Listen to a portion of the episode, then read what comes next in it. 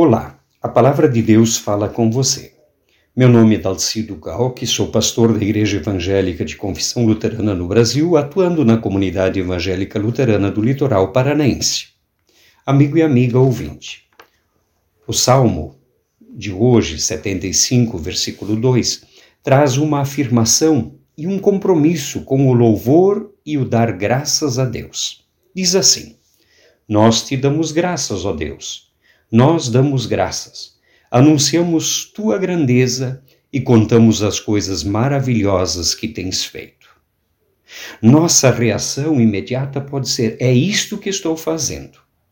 Mesmo assim, convido-o para refletir sobre o real sentido e forma de louvar e dar graças a Deus.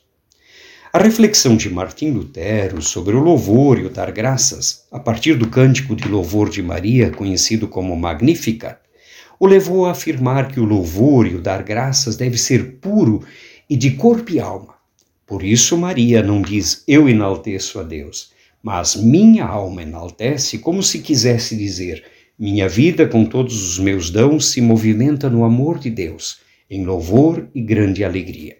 Isso só acontece aos que são movidos pela doçura de Deus e por seu Espírito, assim que sentem mais do que conseguem expressar pois louvar a Deus não é obra humana.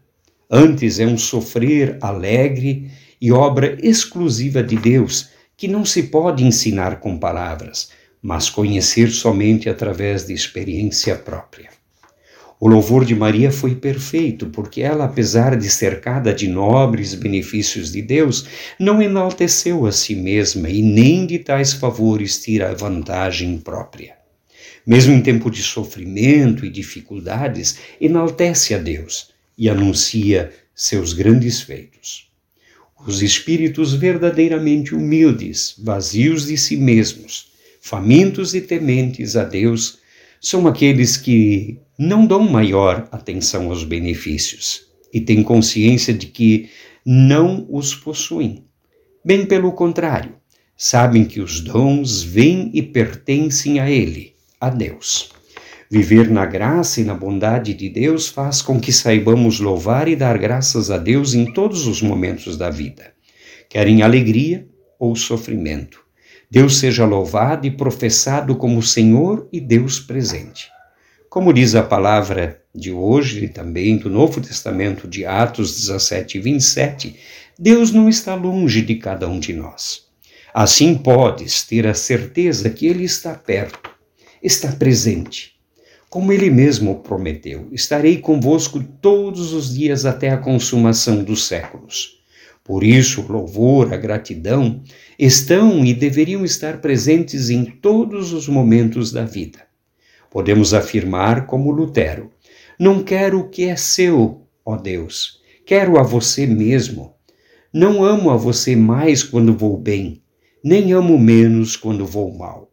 E como diz o apóstolo Paulo, sejam agradecidos a Deus em todas as ocasiões. Isso é o que Deus quer de vocês por estarem unidos em Cristo Jesus. Amém. Oremos. Querido Deus, tu me dás o sentido para a vida. Sem ti, nada sou. Tudo vem de ti. O teu amor está comigo de noite e de dia, em todas as horas e situações.